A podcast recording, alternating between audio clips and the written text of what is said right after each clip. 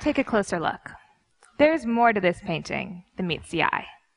And yes, it's acrylic painting of a man, but I didn't paint it on canvas. I painted it directly on top of the man. What I do in my art is I skip the canvas altogether. And if I want to paint your portrait, I'm painting it on you, physically on you. That also means you're probably going to end up with an ear full of paint. Because I need to paint your ear on your ear.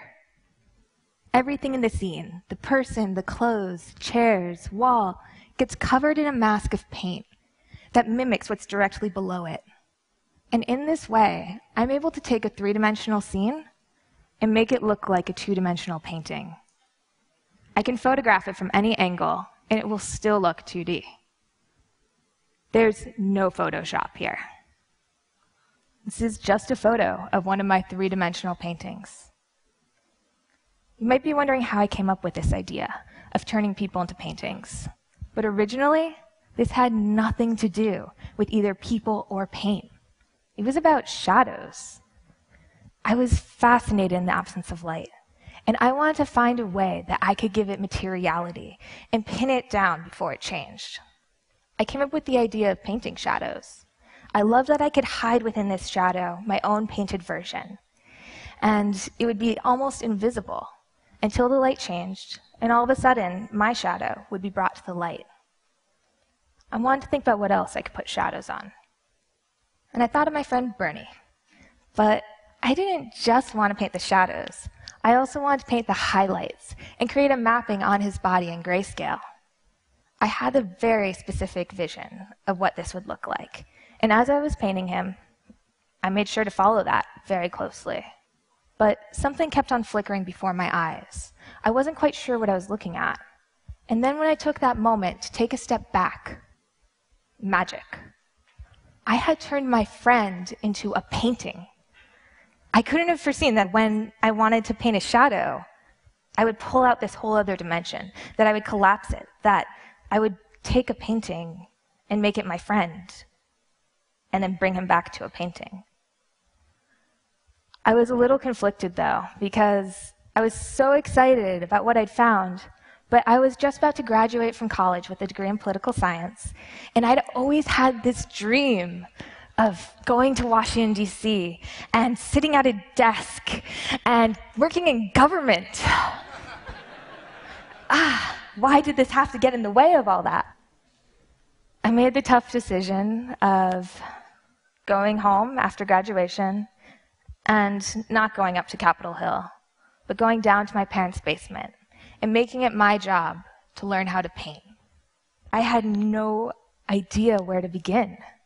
The last time I'd painted, I was 16 years old at summer camp. And I didn't want to teach myself how to paint by copying the old masters or stretching a canvas and practicing over and over again on that surface. Because that's not what this project was about for me. It was about space and light. My early canvases ended up being things that you wouldn't expect to be used as canvas, like fried food. It's nearly impossible to get paint to stick to the grease in an egg.